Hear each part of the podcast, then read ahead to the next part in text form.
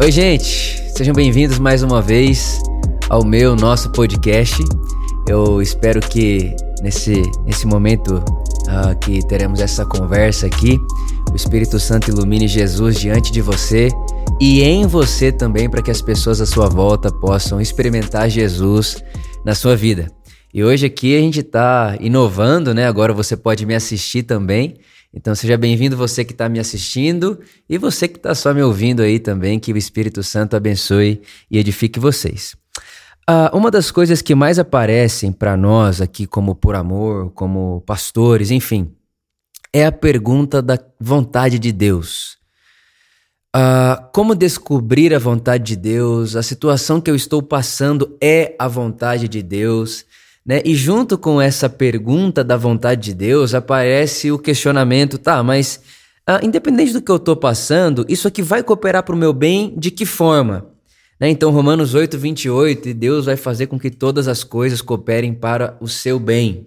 Né? E eu acho que ah, em muitas interpretações, e eu vejo muitas pessoas utilizando esses textos e essas falas de uma forma que pode gerar uma certa confusão e uma decepção até mesmo em relação às pessoas e a sua fé para com Deus, é, para com Jesus.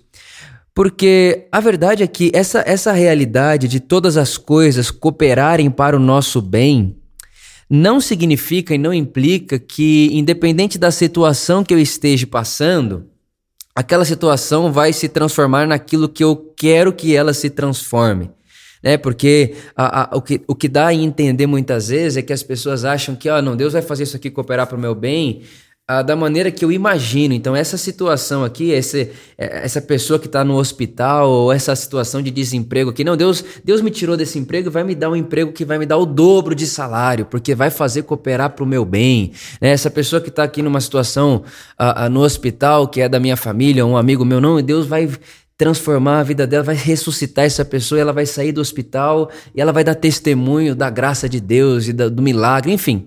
Isso é muito legal, essa esperança, essa expectativa, mas a gente consegue perceber, a gente pode ver, isso é fato, que muitas pessoas que acreditam assim terminam a experiência frustradas. Porque ela sai de um emprego e não entra no emprego que ganha duas vezes mais. Às vezes o familiar ou o amigo que vai para o hospital não volta para casa e aí a pessoa fica, poxa, mas aonde que está a vontade de Deus nisso daí? Aonde que está isso daí cooperar para o meu bem? Aonde que está isso daí fazer sentido na minha fé, na minha, no meu andar, no meu caminhar com Jesus? Aonde que está Jesus pondo a sua mão na minha vida e fazendo isso cooperar para o meu bem?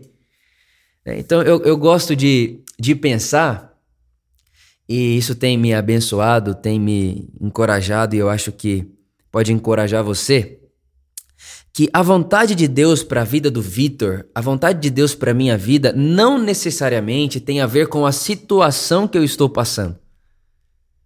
Não, eu, eu, não, eu não experimento e eu não tento encontrar vontade de Deus somente na situação que eu estou passando, naquilo que, na circunstância que eu estou passando. Eu penso que a vontade de Deus tem muito mais a ver com o jeito de passar por qualquer que seja a situação.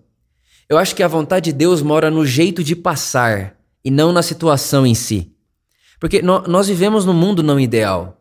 Nós vivemos num mundo de injustiça e no mundo de injustiça, Deus é subversivo e mais do que isso, no mundo de injustiça, nem tudo que acontece é vontade de Deus. Por exemplo, eu gosto muito desse exemplo porque fica muito claro. Né? Deus odeia a fome, Deus odeia que pessoas sintam fome e não tenham o que comer. Mas ele sabe que tem muitas pessoas nesse exato momento, enquanto você me ouve ou me enxerga, ou me vê aí da, na sua casa, ou seja lá onde você estiver, uh, Deus sabe que tem gente com fome agora. E, e, é uma fome que não vai acabar daqui 20 minutos porque vai pedir iFood, ou porque vai ligar para alguém, ou porque vai chegar em casa e fazer comida. Tem gente que não tem o que comer agora e Deus sabe disso, e Deus odeia que isso aconteça. Não é vontade de Deus que isso aconteça. Mas Ele sabe, porque Ele é soberano. Mas a fome é, é a, a, essa, essa, essa, essa realidade né, da miséria e, da, e de pessoas que não têm o básico e, e, e o, que é, o que é de mínimo para sobrevivência e para dignidade, essa realidade não é uma ação de Deus. Não foi Deus que fez isso acontecer. Esse é o governo humano, é como nós estamos nos construindo e governando como sociedade, como seres humanos, a partir da alienação que nós fizemos de Deus. Nós optamos por esse tipo de governo. E, obviamente, que quando falta para um, está sobrando para o outro, porque não está faltando recurso. Né? Deus não deixou um mundo sem recurso para que a gente invente o recurso e faça aparecer. Não, o recurso está aí. A falta existe pelo governo humano. Então Deus sabe, mas não é o que Deus deseja. Agora, por exemplo, essa pessoa que está vivendo essa situação de fome, ela tem duas maneiras de passar por esse período da vida dela. A primeira é achar que Deus quer que ela passe fome e que ela precisa ser fiel no meio dessa fome para glorificar a Deus. Então ela olha para a situação de fome de ausência na vida dela e pensa: pô, Deus deu essa vida para mim, eu preciso aceitar essa vida assim, porque Deus quis assim, e Deus, me, Deus entende mais do que eu, e Deus tem seus meios, né? Então, os meios de Deus justificam seus finais. Deus tem alguma coisa lá na frente, e ele precisa que eu passe fome hoje para eu me tornar aquilo lá. Então tem muita gente que lê a vida assim. Né? Então Deus deu, a vontade de Deus era que eu fosse demitido desse emprego, era a vontade de Deus que acabasse meu casamento, a vontade de Deus é que, enfim, né, várias coisas da vida a gente vai colocando como se fosse vontade de Deus. Então a gente é refém da vontade de Deus o tempo inteiro, né? Então esse é um dos jeitos dessa pessoa passar. E a pessoa que passa por desemprego, por más notícias, por um divórcio, ou por uma empresa que quebrou, ou por um relacionamento que se frustrou, enfim, é pela perda de um filho, a perda de um pai. Pessoas que passam por essas situações, colocando essas situações na conta de Deus, como se Deus gostasse, tivesse feito isso daí, como a força de ação para isso acontecer, essas pessoas terão muito problemas de se relacionar com Deus que é revelado em Jesus, que é amor, que é pai. Porque como pode um pai fazer desse jeito? Então, esse é o primeiro jeito, e eu não gosto muito de caminhar por aí porque não me faz sentido. Não é a maneira como eu leio Deus em Jesus. A maneira que me faz sentido é entender que nem todas as coisas que acontecem comigo e à minha volta é vontade de Deus, perfeita, agradável vontade de Deus. Porém, existe uma vontade de Deus para que eu passe por essa situação de uma maneira, de uma forma. Então, eu, na, minha, na, minha, na minha cabeça, eu, eu, eu, converso comigo e digo assim: Vitor, uh, isso que está acontecendo à sua volta, Deus não gosta disso aí. Deus não gosta disso aí, não é vontade de Deus. No céu não é assim. E Jesus nos ensinou a orar para que a vontade de Deus seja feita na terra, porque como é no céu, e se tem que ser feita na terra como é no céu, porque na terra nem sempre é feita. Então eu digo, Vitor, essa situação que você está vivendo experimentando não é vontade de Deus, mas existe um jeito de Deus de você passar por ela. Existe uma vontade de Deus em relação ao jeito que você deve se portar e se posicionar nessa situação. Então, isso é o que me faz sentido. E o jeito de Deus de passarmos por tudo isso é Jesus é a ambição de sermos como Jesus. E é isso que o apóstolo Paulo diz quando está dizendo: olha, todas as coisas vão cooperar para o bem daqueles que amam a Deus. O cooperar para o bem daqueles que amam a Deus, o versículo 29 de Romanos capítulo 8 responde para nós que bem é esse. O bem é sermos transformados à imagem de Jesus. Né? Então, por exemplo, é, eu passei por alguns momentos delicados na minha vida, todos nós passamos, né? Mas vou dar um exemplo simples para você. Uh, se você não sabe, eu já fui ba bastante cancelado, xingado, excluído, né, pelas coisas que acredito, falo e penso. E teve um, uma vez, um momento que foi tão pesado e foi tão duro para mim, assim, e, e, e, as palavras que chegaram até mim, os textos que chegaram até mim, aquilo que eu li sobre mim, sobre a minha esposa Luísa, enfim, era tão duro e era, e era tão pesado que eu sabia que aquilo não era vontade de Deus. Deus odeia aquelas palavras. Deus odeia. Jesus disse: não chame seu irmão de idiota. Jesus diz para amar o inimigo. Eh, Jesus é de outra ordem. Então ele odeia aquela, aquilo que estava acontecendo ali. Ele odeia aquela situação. Mas eh, existia, existe, existia, né? Isso aconteceu. Um jeito, vontade de Deus de o Vitor passar por aquilo. E qual é o jeito, vontade de Deus do Vitor passar por aquilo? É Jesus. Como? Vitor, alguém deu um tapa no seu rosto? Vira o outro. Mas não é, não é vira o outro porque você é um coitadinho. Não, vira o outro porque você tem provisão para virar o outro. E virar a outra face é resistir, resistir o mal. Virar a outra face não é, ah, eu sou bobo, eu sou bonzinho, pode bater em mim. Não, não é isso. Virar outra face é resistência, eu tô resistindo ao mal. Eu tô resistindo ao mal. E mais do que resistir ao mal, eu estou resistindo em me tornar malvado, em dar para você aquilo que eu recebi de você. Você me mandou uma pedra, eu não tenho pedra para atacar em você.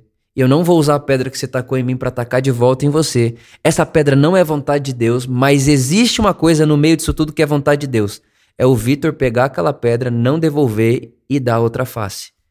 Então, quando eu comecei a olhar a vontade de Deus por esse caminho, por essa experiência, tudo mudou para mim. Né? Então, é, o cara perde um voo e ele fala: ah, é vontade de Deus, Deus me livrou de entrar nesse avião. Mas livrou do quê? Né? É, não, cara, perdeu o voo, se atrasou, você atrasou. Agora tem um jeito, vontade de Deus, de você chegar atrasado. Que é não cirar, que é não xingar o atendente, que é não tratar mal a pessoa que está com você, ou a pessoa que vai te atender. Entende o que, eu, que eu tô. Sabe, é uma é uma experiência, é um caminho que, que vai muito. É muito distante essa experiência e essa expectativa evangélica, cristã, enfim, de achar que toda situação Deus pôs para me provar. Uh, eu não vejo por aí. Eu acho que a vontade de Deus é Jesus. E sendo assim, nem todas as coisas que acontecem à minha volta são vontade de Deus, no sentido de estamos num mundo cheio de injustiça, mas existe um jeito vontade de Deus, que é Jesus, de passarmos por todas as situações e circunstâncias. E isso é o cooperar para o nosso bem.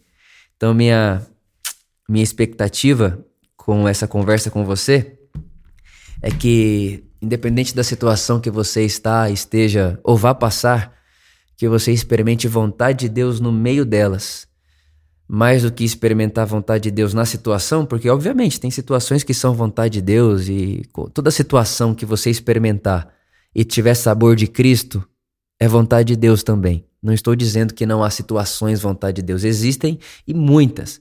Agora eu estou dizendo a você que existe uma forma de experimentar a vontade de Deus que ela se aprofunda mais e ela vai um pouco mais ela, ela é um pouco mais interna e ela é um pouco mais evangélica, no sentido do evangelho, né, de viver a vida não esperando a situação a, a crística toda hora, mas me tornando crístico e me tornando como Jesus em qualquer situação que venha até mim, seja uma situação que Deus enviou, que Deus deseja, ou uma situação que Deus olha e diz: Eu odeio isso daí, não gosto disso, e no meu mundo, onde eu governo plenamente, absolutamente, isso não existe. Então, Vitor, resista essa maldade, resista esse malvado, mas o nosso jeito de resistir é a vontade de Deus. Jesus, que é dando a outra face, amando o inimigo, andando a segunda milha, perdoando, não se vingando, e todo esse caminho de luz que o Evangelho nos apresenta.